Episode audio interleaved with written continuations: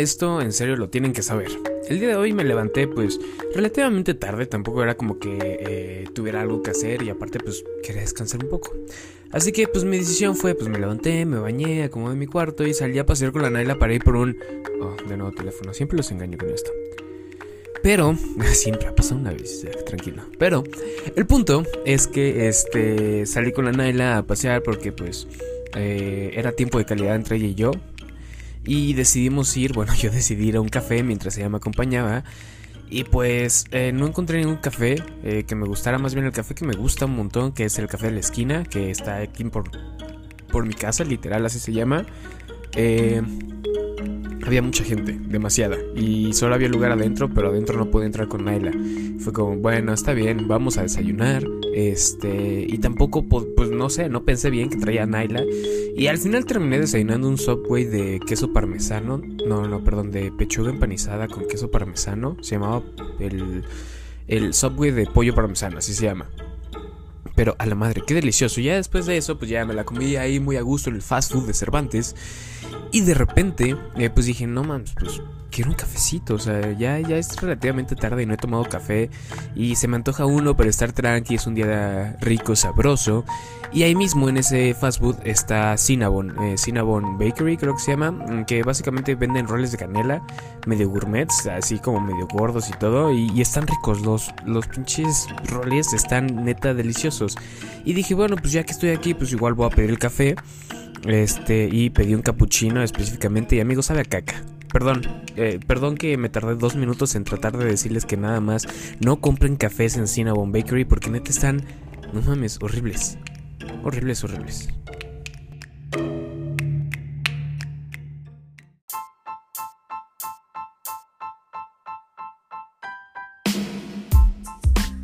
Pero pues bueno, con esa pequeña introducción amigos, pues doy inicio a este podcast, este bonito podcast, segunda edición de El Fondo Amarillo, así le decidí llamar al final, porque pues está cool, me, encanta el, eh, el, color amarillo y en Instagram es como Isakanay, el del fondo amarillo, entonces esto es un juego de palabras como para conocer el fondo del por qué el amarillo, ¿no? No en general específicamente por qué eh, me gusta el color amarillo, pero es como un fondo de mí, ¿sabes? O sea, es como esto es un poco más íntimo y así, el fondo amarillo, el fondo eh, personal, íntimo, entiende? Pero pues en este podcast básicamente vamos a hablar de cosas que me gustan, que no me gustan, mis opiniones personales y es algo un poquito más una charla con ustedes, ¿saben? Entonces ponte cómodo, eh, no sé si estás en el día, pues a lo mejor sale el solecito que te dé tantita vitamina D, si estás en la noche, tápate, ponte cómodo, ve por un té, un cafecito, porque el tema del día de hoy es justo ese, amigos, es el cafecirri que este que me encanta, que me ha traído muchos problemas y lo sigo tomando demasiado. Y digo, ya le he bajado por mi salud, muy cañona, pero todo empezó un verano de 2000, no sé, 12, 13 tal vez. Bueno, no sé, amigos. El punto es que yo estaba en la prepa. Entonces, em, al final, pues creo que empecé a tomar café no porque me gustara el sabor, o sea, en realidad no, sino que pues algún momento fue necesidad de que ya saben, de eh, tenía proyectos, tareas y demás, entonces este pues me tenía que desvelar estudiando o haciendo la tarea, haciendo el trabajo final y, todo esto, entonces todo eso comenzó en la prepa. Le empecé a, tomar un pequeño gusto porque en ese momento me acuerdo todavía muy, bien.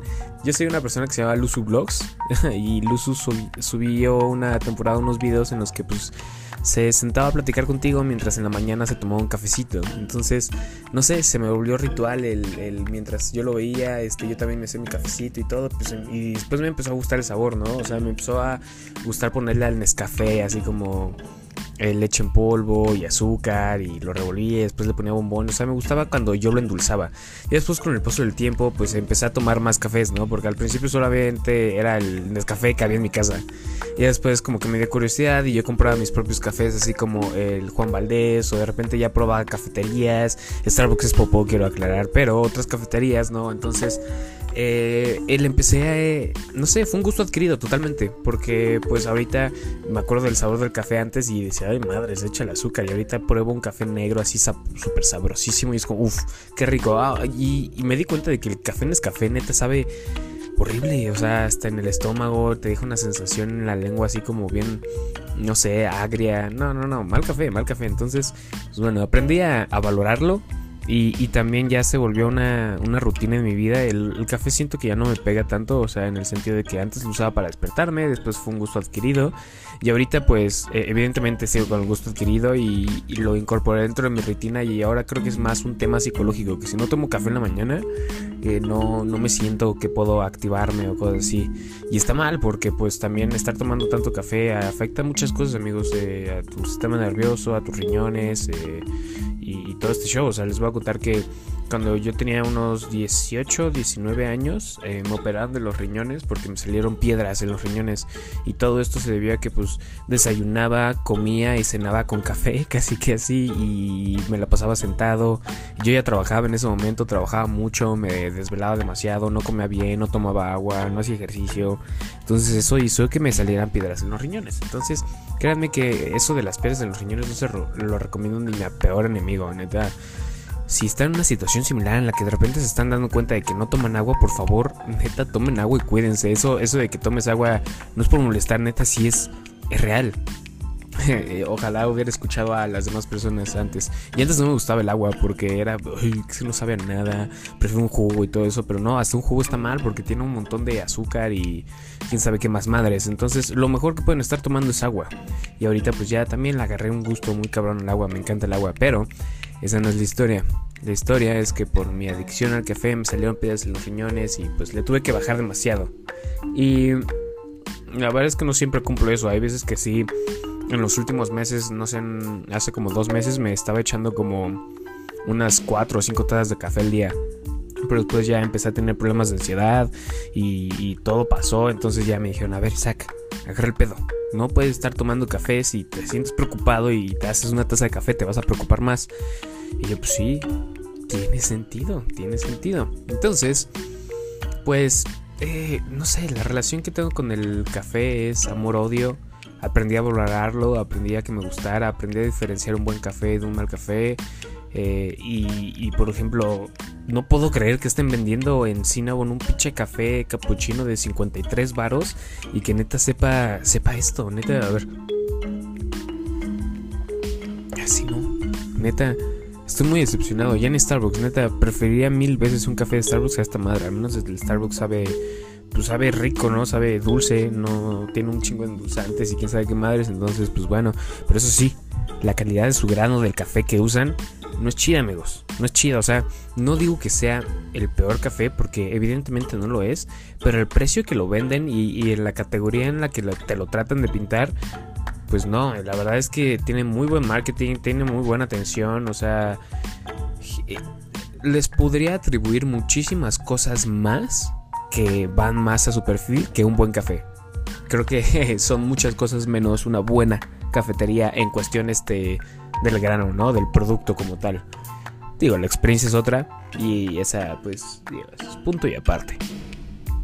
Y pues bueno, si quieren saber un café que en realidad recomiendo y que pues, digamos, está a, fácil acceso, eh, no sé, creo que me gusta mucho eh, la cafetería Blend Station. Hay, si no me equivoco, creo que ya hay tres Blend Station. La que yo conozco es la que está en Condesa, en Avenida Tamaulipas. Eh, está cool el café, me gusta la experiencia. Aparte es un lugar en donde a la cafetería puedes asistir eh, y hay mesitas de trabajo. Está hecho como para que vayas a echar ahí el trabajo mientras comas. La comida es riquísima. Este, y el café está cool y el concepto me gusta. Entonces, ese sería un buen café en la Ciudad de México que recomendaría. Si quieren un poquito algo más comercial que pueden encontrar en más lados, creo que el Boycott Café me, late, me late demasiado también. Aparte, tienen buen internet y, tienen otras bebidas preparadas, o sea, con infusiones de café y todo. Su menú de comida es bastante amplio. Digo, creo que es una, es una muy buena opción. Y, ahora algo más en específico, a mí me encantan eh, los flat whites. O sea, un buen flat white en alguna cafetería, neta se aprecia demasiado. En Blend Station, por ejemplo, su flat white es, es muy rico. Y, bueno, evidentemente en la cafetería de la esquina, eh, que es el número 26 aquí en Colonia Irrigación podrán encontrar un muy buen café, la neta. Este, el Flat White es rico, también tiene una selección de tés. No soy mucho de tés, la neta, pero eh, me gusta el té de vainilla, que no me acuerdo cómo se llama, pero sé que es de vainilla. Entonces, mis recomendaciones son esas: eh, esas tres cafeterías.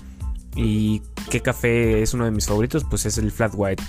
Eh, ya cuando quiero un poquito más de sustancia, o sea, de pues líquido que sea más grande, pues pido el, el cappuccino, porque el flat white siempre viene en presentaciones pequeñas.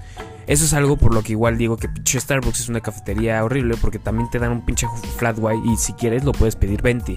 No, no, no, no, un flat white pues ya no, ya no, si es más grande que la medida que te la están este, indicando, que no me acuerdo cuántas onzas son, pero si es más que eso, creo que son 16, si no me equivoco, 8, no, no sé, no me acuerdo. El punto es que un flat white no puede ser 20, no mames. Y, y aparte un hack, no sé, algún día se los este, perdón, algún un día alguien me lo compartió y se los voy a compartir con ustedes. Yo ahorita en este momento, si van a pedir ya algo en Starbucks, no pidan el 20, pidan el grande porque la relación que te da respecto a lo que sube el precio y lo que te, suben en mililitros es, es, menor, entonces conviene más eh, el, el grande para que no pidan 20, no mamen. Solo, solo eso. Pero pues así amigos, mi historia con el café, amor, odio, la neta es que también quiero, quiero hacer muchos proyectos con el café. Me encantaría tener mi propio café. Me encantaría poder, este, no sé, eh, aprender eh, a, yo preparar, este, varios cócteles. Digo cócteles, sí, exacto, no, varias bebidas, este, con café. E incluso si hay cócteles con café, sin problema. O sea, un carajillo es delicioso. Uno bien preparado, pues sí, está, está complejo, pero me gustaría hacer eso. No sé, me gustaría una ruta del café en el que fuera a varios estados de la República Mexicana probando cafés típicos de, de cada región y haciendo un review. Este, no sé, igual me encantaría probar cafeterías nuevas con conceptos distintos, este, que no solamente sea ir a probar café, sino también al final la experiencia y si es una buena experiencia y el café es bueno, creo que es un buen lugar, es un buen ambiente, porque el café para mí en algún momento más que alguna necesidad o bebida o un gusto, creo que también se vuelve un tipo de ritual en mi vida. Eh, me relaja, aunque en teoría me pone ansioso. siento que me relaja, me, gusta sentarme en la mañanita con mi cafecito, disfrutar, checar algunos mails, hacer algo tranqui, el olor de café tostado, mm, no sé.